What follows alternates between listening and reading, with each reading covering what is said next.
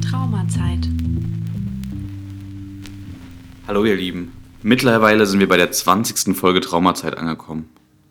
Ich arbeite aktuell in einer Grundschule und wir machen gerade eine Projektwoche zu dem Thema friedliches Miteinander. Heute haben wir uns mit dem Unterthema Achtsamkeit beschäftigt.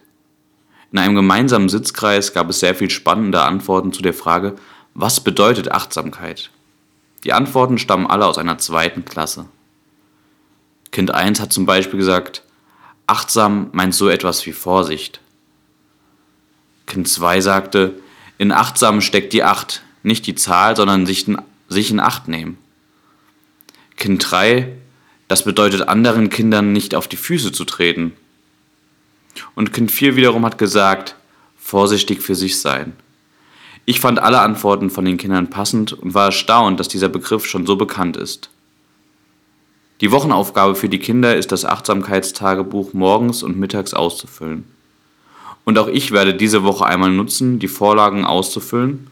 Und vielleicht kann ich am Ende der Woche schon eine Veränderung spüren und wieder achtsamer für mich sein. Die Übung ist sehr einfach. Schau doch einfach mal auf der Internetseite nach. Dort findest du die Vorlagen für das Achtsamkeitstagebuch. Nimm dir einfach jeden Tag fünf bis zehn Minuten Zeit und beantworte eine der Fragen. Natürlich kannst du auch mehrere Fragen beantworten, wenn du möchtest. Bleib gesund und bis bald.